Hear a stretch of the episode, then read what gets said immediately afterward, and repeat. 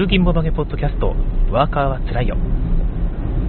今日は2021年の3月31ですかね。えー、3月最後、4月を昨日はじめとすれば、いわゆる年度末ですよね。年度始めとすればですけど、4月を。えー、3月31は年度末ということになるかと思いますが、どうも会社の会計関係に勤めてる方なんかも本当にね、期末で大忙しなんでしょうね。もうちょっとしたら、面倒くさい時期も終わりますね。うちの子ももうすぐ、もうすぐというかもう今年から中学生なので、入学式があったりして、ですがまあ毎日お家の方でダラダラと過ごしているようでございます。福井の方は天気がですね、まあ、快晴と言っていいんじゃないですかね、まあ、空がうっすらと白い霧のようなものがかかっている、白みがかった青空ですけども、一部、あの地平線に向かいに従ってですね、やっぱり黄色い何かが白い中に混ざっているというか、朝もですね、えー、フロントガラスにこう水滴が溜まっているので、ワイパーでキュッキュッてやったらですね、えー、まあ、白い、黄色い砂が水の中にとろーっと垂れてくるというのでですね、えー、空気大気中にもたくさん黄砂が混ざっているんだなという感じの一日でございます。えー、シュウさん、おはようございますということで、良い声と天気の良い朝です。ありがとうございます。えー、天気がいいとですね、やっぱり外で遊びたくなりますよね。今、気分は、まあ、山のと裾の方を通勤経路走っているのもありまして、今、気分はこれから焚き火に向かうんだぞという、水曜日は僕の心の中で今、休みですからね、えー、毎回言ってますけども、休みなので、今から焚き火に向かうんだぞという気分で自分をごまかしながら通勤しております。え通勤経路にも桜が結構川沿いに咲いていて、ね、車ひょいと止めて、ちょっと歩きたくなるんですよね。てか実際ちょっと歩きたいなと思っているんですけども、車を止める場所が川沿いだからあんまなくてですね、こら、ちょっと通勤経路を変えるまではいかないしな、めんどくさいなと思いながら、朝走っておりました。はい、今朝なんですけども、毎回そのボこのボードゲームポッドキャストということで、ボードゲームの話題をお送りしたいので、えー、まあ、寝る前とかですね、朝ちょっと起きて、布団の中で、ツイッターをボードゲームって検索するんですよね。ただ今日は、えー、何がヒットしたと思いますかって、なかなか面白いキーワードで、ボードゲームって1個開けると、大体もう1個ぐらいキーワードがレコメンドで、レコメンドされるんですよね。レコメンドで出るんですよね。まあ、Google とかもそうですけども、Twitter も最近そんな感じで、ボードゲーム、原子力って出たんですよね。原子力と思って、原子力とはっていう、えー、感じ、まあ、検索したんですが、小野さんが紹介されていたのかな、ちょっとすみません、他の方が最初なのかどうかわかんないんですが、とにかく小野さんのツイートがヒットしまして、原子力原子力協会みたいなところですかね。原子力産業新聞、原子力産業協会か。えー、原子力産業協会協会が原子力発電の理解促進に向けてボードゲームを作成しましたという記事ですね。いや、これは面白いですね。原子力産業新聞というネットのネット新聞の記事ですけども、なかなかなんかですね、しっかり作られているっぽいんですよね。なんか僕、ちょっと写真からじゃわからないんですが、割と人生ゲームほどとはいかずも、割と大きな発行のゲームのように見えますし、そのロゴなんかもね、しっかり作られていて、発電所を完成させようってね、えー、書いてあるんですよね。でこれ、非売品なんですよ。で、非売品で作られていって、問い合わせは先はこちらって書いてあるので、私この後、まあ、仕事中ですけども、お昼休みぐらいに電話してみようかなとか、ちょっと思ったりもしているんですけどね。えどんなゲームかと言いますと、一応その、各々が 2, 2から6人で遊べるボードゲームということで、6人も遊べるのすごいですよね。だから多分、その、割とソロプレイ感がある、トランプ系のゲームなんだろうなという感じですけども、6人で遊ぶっていうとね、えー、あんまり、えー、手番がどうこうで場所の取り合いみたいなことをさせようとすると、人数調整難しいですからね、えー、見るとやっぱりその通り、個人ボードに10種類のカードを並べた人の勝ちという感じのゲームみたいです。10種類というのは、えーと、原子力発電所を完成させるための対策を表しているということです。地震に対する対策、これが一番最初に来るんだと思って、やっぱ日本は地震大国ですからね、まあ、福井県にも原子力発電所はあってですね、原子力発電所っていうと割と敏感にとか反応しちゃうんですね。え2番、原子炉を止める対策、これが2番目に来るっていうのが 本当にマニアックだなと思うんですが、原子力発電所って一度、まあ、火を入れると、まあ、火を入れるというか稼働させると、とも止められないんですよ、基本的に。ずっと原子炉って反応し続けるので、その反応を止めるためにはですね、本当にいろんな処理をして、え止めますということで、だいぶ長い年月をかけて、冷却までにしていかなきゃいけないんですけども、まあ、この原子炉を止めるという対策が2番目、はい、原子炉を冷やす、はい、これもね、加熱しすぎた時にちゃんと冷やさなきゃ熱暴走しちゃいますからね、えー、いわゆるメルトダウンというやつですよね、原子炉溶解。えー、まあ、それを起こさないための対策なんじゃないかなと思いますね。で放射性物質を閉じ込める、はい、ありましたね、プルトニウム漏れたみたいな話がね、えー、そういう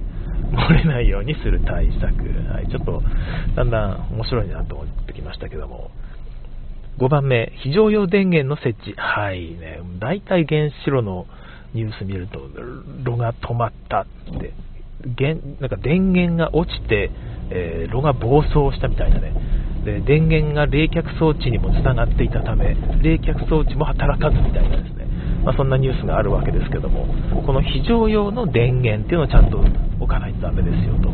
いうことですね。津波に対する対策、はい、もうこれもね、言わずもがなですが、発電設備の設置、ここから先は具体的な建設になってくるんですかね。えー、多様な電源と注水設備の準備。はい、注水設備もね、なかなか難しいんですよね。はい。操作訓練の充実。うん、これも、まあ、後の方に取ってつけたような感じではありますけども、結局、そういうところも含めてやんなきゃいけないんですよね。ちょっと友達が原子力発電所の関係者なんですけども、学生時代からの友達なんですが、えー、あの敦賀に住んでいるからというだけの理由で原発君というあだ名で呼ばれていた、えー、ちょっと今考えるとひでえあだ名だなって思いますけどそのまま原発に勤めたということで本人も、満足してるんじゃないでしょうか、はい、で彼が今まさに捜査訓練の方の担当ですね。と聞いていますけど今違うのかな？はい。まあ、これも大事な仕事だってことですよね。えー、10番、意図的な航空機衝突などに対応。これはなんかちょっと10個用意したいから、なんか10番目何があるって言って出したみたいな感じがちょっとしますけども、ひょっとしたら大事なんですかね。航空機衝突によってなんか起きたみたいな話はちょっとあんま聞いたことがないんですが、航空機だけじゃなくてね、えー、P, P 朝鮮からのミサイルみたいなやつがあるんでしょうかね。まあ、この自分のゲームボード上にこの10個のカードを置く場所があってですね、まあ、この記事だけ見ると、そこの 10, 10種類のマスにそれぞれにカードを置いた人が、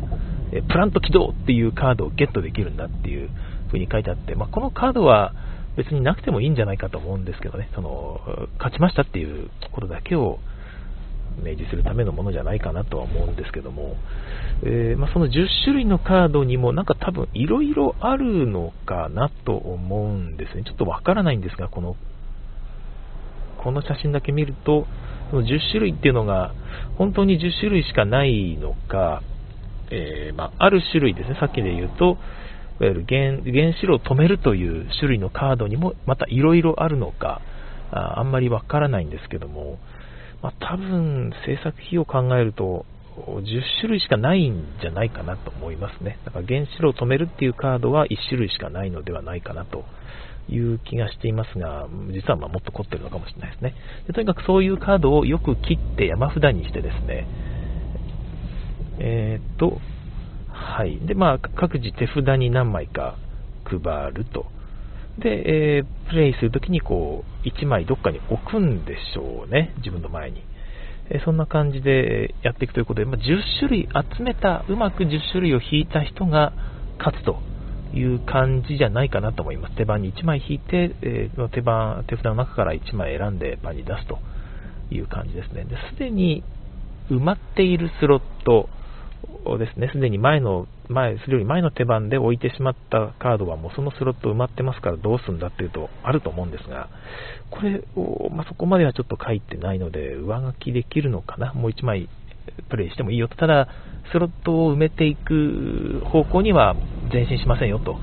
いう感じでしょうかね。で、じゃあプレイして何が嬉しいのかなんですが、この各カードに効果が書いてあるんですね。で例えば相手の手札を全部見てですね、そこから1枚選んで、えー、自分の持ち札に加えることができるという、定型というカードですね。これ全然定型じゃないと思うんですけど、あの、奪われた方からしたらたまったもんじゃないですよね。いやいやいや、定型ってお前さ、って、ば、なんか、敵対的買収じゃんみたいな、そんな感じの、定型しよう、定型しようって言って、こう、なんか、近寄るんですか。ね A 君提携しようよって言って、手札をバーって奪って そうですね。面白いですよね、きっとね。えー、で、いうような効果が、まあ、カードに書いてあって、プレイするとその効果が発動するということで、えー、それもちょっと面白そうですね。どの順番で、どのタイミングでこの手札をプレイして、この効果を得れば、より自分は10枚のセットを近づけていくのだろうかというところなのかなという気がするんですよね。いやいやなんかまあ、勝手な想像で言ってるので、全然違うゲームの可能性普通にあるんですけども、うん、まあ中学生以上ということで、ある程度テキストの多い感じです。まあ、カードの外見見ると普通に、いわゆる遊戯王とかのトレーディングカードゲームを意識した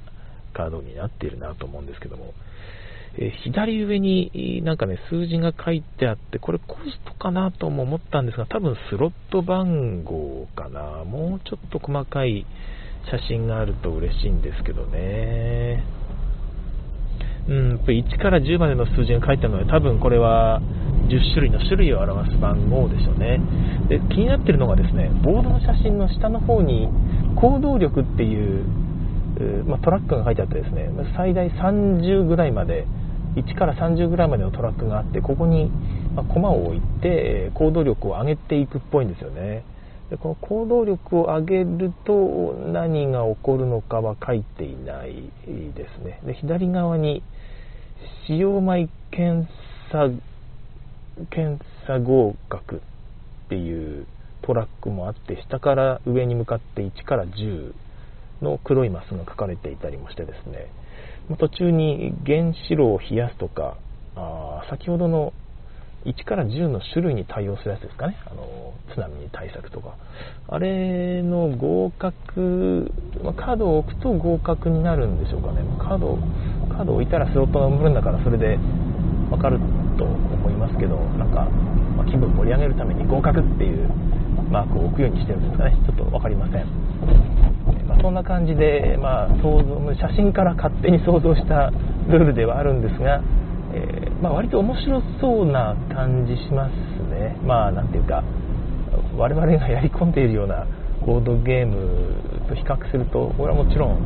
ま深みとか足りなかったりするのかもしれないんですが、ちゃんと必要最低限の面白さを担保されているような感じがしますので、子供と遊んだら盛り上がり盛り上がりそうな気がしています。ひょっとしたらこんなこんなことまで考えられてなくてものすごくなんか適当なゲームだったりするのかもしれないんですが、まあ、ちなみに、えー、対戦相手を1回休みにさせるみたいな効果もあるみたいで、うん、え1回休みはいわゆるあれですよアンチパターンというやつですよ、使っちゃいけない最近は使っちゃいけないパターンなんですよと思いながらもまあ、1回休みって言われるとやっぱりバー盛り上がりますからね。嫌な気分になるというのも含めてボードゲームと考えれば1回休みっていうのはそれなりに感情を動かすわけでグーグーグーググってなるわけですよね、まあ、お手軽にそういうネガティブな感情も含めて楽しめるという意味ではあまあちょうどいいゲームなのかもしれないです。2本向けなのかもしれないですね。1回休み、えー、1回休みってどうなんでしょうね。改めて思うんですけどね。1回休みって言われた時、まアンチパターンとして紹介されていた、えー、ボードゲームデザインの本ですけども。やっぱりその間そのプレイヤーはゲームに参加できないということで。自分ゲーム遊んでるのにゲーム参加できないっていうペナルティーはちょっとやっぱり重すぎる気はしますけどね。何も進まないですからねゲームも。携帯でしかない上にネガティブ嫌な感情になるということで悪いことしかない気はしますけど、すごろくの1回休みって、まあ、とにかく泊まりたくないっていう感情ですよね。泊まっちゃったっていう落胆と泊まらずに済んだというこの喜びを、うまいことを表現してる、まあ、いい感じのものではあったんですけど最近のボードゲームはその辺プラス効果でしか対応しないですよ、あのマスに泊まりたい泊まれなかったがっかりっていう、まあ、それぐらいの感じであってネガティブな効果でどうにかするというわけではない。だモノポリーとカタンの関係だと思うんですよ。モノポリーって止まっちゃうとそいつに貼らなきゃいけない。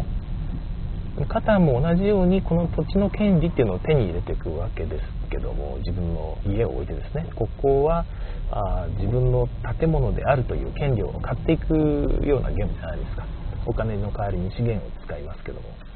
もその時に人から奪うのではなくてですね手番の人がサイコロを振って、えー、自分の駒を進めるのがモノポリー。でそこで他人の土地に止まってしまったらその人にいわゆる資源が湧くのではなくその人に自分の資源が奪われるというのがモノポリだったわけですよね。お金が奪われる。カタンだとそう奪うんじゃなくてサイコロで資源がそこから湧くと。で持ってる人はみんながこう喜ぶプラスしかないよというのがカターンなので、まあ、やっぱりそういうネガティブなやり取りっていうマイナス効果っていう感じですよね1回休みも含めてそういうものをプラス効果だけにしていってるっていうのがま最近のやり方なのかなという気がしますけどね。アルナさんからコメント、エイジオブプロモートというゲームでは、他プレイヤーのアクションを奪うというカードがあった。プレイヤーのアクションを奪う。最悪じゃないですか。えー、これって1回休みにするんだろうかと考えた結果、初手妨害はさすがになと思って使わなかった記憶。しかもまあ初手で実際初手だったみたいですね、アルナさんがあの時は。うん、アクションを奪うっていうやつですよね。ねいやそれはひどいですね まあタイルとしてそういう他プレイヤーのアクションを奪うというのがあったらしいんですがドミニオンだと相手の手番を自分がやってしまうという何でしたっけ支配でしたっけっていうカードがあったりしましたけどそれは奪うのではないんですよね。相手の手札を使ってちょっとかわしてって言ってそれを使ってプレイする。でその結果起こるプラス効果軟金得るとかトークンをもらうとか、えー、いう効果は購入カードを購入したらそのカードは自分のものになるとかですね、え、そういうプラス効果は全部自分らうことができネガティブ効果は、まあ、相手がその支配されたプレイヤーが 受けるという感じですよね。勝手にカードを破棄されてしまったりですね、えー、もするんです、まあ、破棄されたカードは確か捨て札に来るんですかな。さすがにひどすぎるから。なんかまあそんな感じで手札を勝手にやられてしまうという効果がありましたけどあれは手番は奪われないんですよね、えー、手札を1回勝手に使われてしまうだけで結局5枚引いて、えー、自分手番がやってくるという感じなのでまあ手番までは奪われない。ただやっぱりねあの海辺とかの拡張を使って次のターンのために手札を10枚にしていたみたいなね。さらに手札を増やすぞみたいな。手札10枚にして手番を迎えることはなかったっけ？そこまではないか、まあ、なんかとにかく手札を増やした状態で次の手番ワクワクっていう人が手番奪われちゃうとこれはもう泣いちゃいますよね。そこまでに何ターンかかったんだよっていう支配で奪われる。恐ろしい。それはちょっとネガティブかもしれないですね、まあ、どうなんでしょう。ただやってる方は楽しいんですよね。やってる方は楽しいんだからお前もやればいいじゃんっていう。話が、まあ、このゲームなんでしょうがお前もやられてみろよってね。やられやられる立場に立ってみろよっていうちょっと喧嘩になるかもしれないですけどどうなんでしょうか。はい。えー、とまあ、この原子力産業新聞に載っていた原子力発電ザ・ボードゲーム。ザ・ボードゲームってつけちゃうところがちょっとボードゲームを知ってる人っぽいイメージがありますよね。この開発者の中にですね。これ作者の名前が出てこないのがまあ日本的だなとは思うんですが何人かのチームでみんなで寄ってたかってねボードゲーム好きな人が作ったのかなという気もいたしますね。ただ社外の人に、出して作ったのではなさそうです。はい。えー、っとこの中でちょっとまあこの記事だけで面白いなと思ったのが、えー、コンピューターゲームが席巻する中ボードゲームはコミュニケーションツールの一つとして見直されつつあるというふうに書かれてるんですよね。コミュニケーションツールだったんだボードゲームってっていう。もうそういうものとして見直されつつあるというふうに断言されているのでいやこれはもちょっと面白いなと思ったんですよね、うん、確かにまあコミュニケーションツールとしてみんな買ってるんですかね。親がボードゲームをまあ子供に買おうと決める時って。子供コンピューターゲームばっかりやってたら人と遊ばなくなっちゃうでしょって目も悪くなるしみたいな。ちゃんと人と、まあ、コミュニケーション取れるようなボードゲームならみたいな。そういうイメージはなんとなく確かにあるような気はしますよね。で、まあ、コンピューターゲームじゃなくてボードゲームしようぜって言った時に何を思い浮かべるかっていうと、まあ、一つのテーブル囲んでワイワイやるというのが一つの目指す姿というかイメージだと思うので、まあ、それってコミュニケーションだって言えばそうですよね。コンピューターゲームをね普通に最近モンハンしかりネット上でボイスチャット使いながらコミュニケーションをとってはいるわけなんですが。うんボードゲームはコミュニケーションツールなのだというところはまた一つ掘り下げていってもいいのかもしれないですね。果たしてどうなのかっていうところですね、はい。えー、まあ、コミュニケーションツールの一つとして見直されつつあり百貨店の特設売り場専門店でも根強い人気を集めると。根強い根強い人気百貨店で根強い人気を集めていたかというと人生ゲームオセロジェンガその辺りじゃないかなと思うんですけどね。根強い人気というほどの人気は、まあ、だからちょっと適当に書いた新聞この記事はこれは適当に思い込みで書いてないかなってちょっと思っちゃったんですがま多分まあそういうそういう印象はちょっとありますよね。確かに、えー、つ目家族や友人との娯楽コミュニケーションアイテムとして活用される以外にも近年では企業研修にも評されているほどだということでまあなんかそういう感じのニュースがちらほらと出ているわけですよね。最近だと朝日新聞の方で、えー、人生山あり谷ありっていう感じの記事がボー人生ゲームとか含めたボードゲームが今人気だよって記事が、まあ、この間ちょっと取り上げられてましたけど丸田さんがね、えー、ちょっと書かれ登場する記事ですね。まあ、そこでも企業研修にも使われているみたいな書かれ方していましたのでボードゲームが企業研修にっていうのはちょっとしたあれなんですかね共通共通共通認識共通認識なんですかね。うーん。コミュニケーションアイテムとか企業研修に使えるっていう流れはまあ悪くないと思うのでどんどんやってほしいんですがそれだけでもないよっていうのはもうちょっと広まってほしいかな。コミュニケーションツールという側面があんまりにも強調されすぎるとですねうん普通に無言でうーんってね黙り込むゲームの方が私は基本的には好きですから、まあ、黙り込むゲームが好きってわけじゃなくてですねコミュニケーションを主眼としてないゲームってもたくさんあるわけじゃないですか。まあ、最近で言うとね、えー、現場で大喜利ゲームばっかりだと。大喜利ゲームって基本的にコミュニケーションゲームですから人に受けるものを言葉を言った人の勝ちだし、まあ、勝たなくても人に受ければそれで楽しいという感じのゲームデザインですから完全にコミュニケーションに曲振りしてるゲームですよね。だからあの辺がメインだというふうにはちょっとあんまなってほしくないんですよね。全然いいんですけどもそれが悪いと言ってるわけじゃなくてそれ以外のゲームもちゃんと押し出していってほしいですね。この原子力発電ボードゲーム自体がそうなんですがなんでわざわざここでねコミュニケーションとかっていう言葉をわざわざ出してきたんだろうなという気がしますけども、まあ、コミュニケーションを通じて原子力発電の理解を深めるのが目的なのかな。うん。はい。ちょっと分かりませんが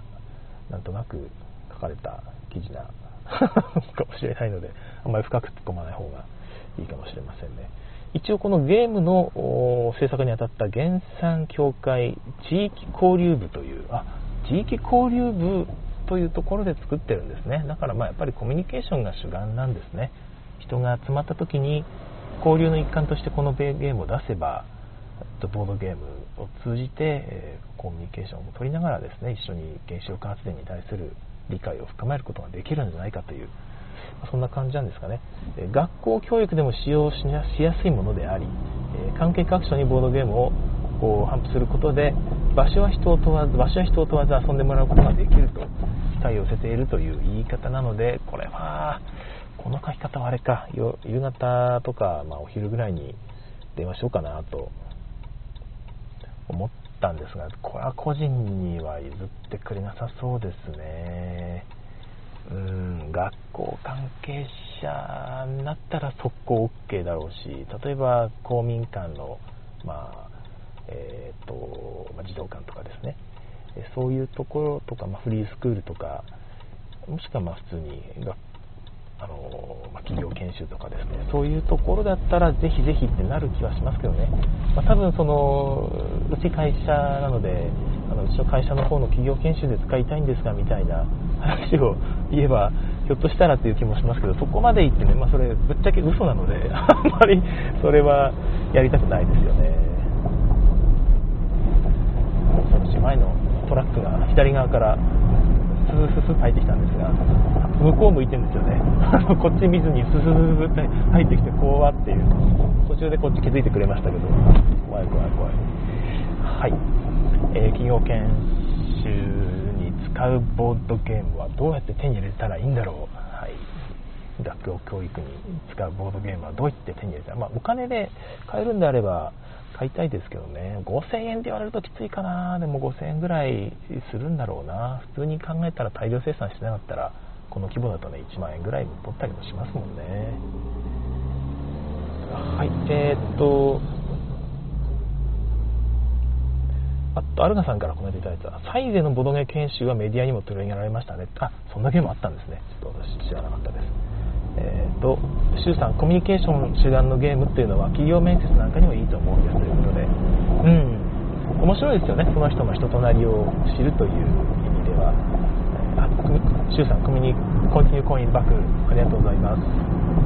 今日も一応ギリギリでまた終わろうと思っていますけども、まあ、そんな感じで、お昼一応問い合わせてみようかなとは思うんですが、これは多分個人には言ってもらえなさそうですね。あの正直に個人のボードゲームコミュニティがあるのでそこで遊びたいんですけどもというふうに言おうかな。ただ一応子供向けのゲームゲーム会みたいなやつも主催することがあるのでそこでも遊ぶ機会があると思いますみたいなことは嘘ではないのでね、えー、言おうかなと思っています、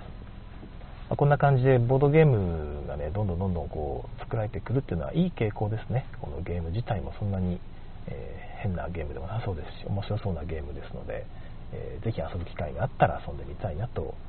思います。今日はどこで、まあ、水曜日ですね、え水曜日なので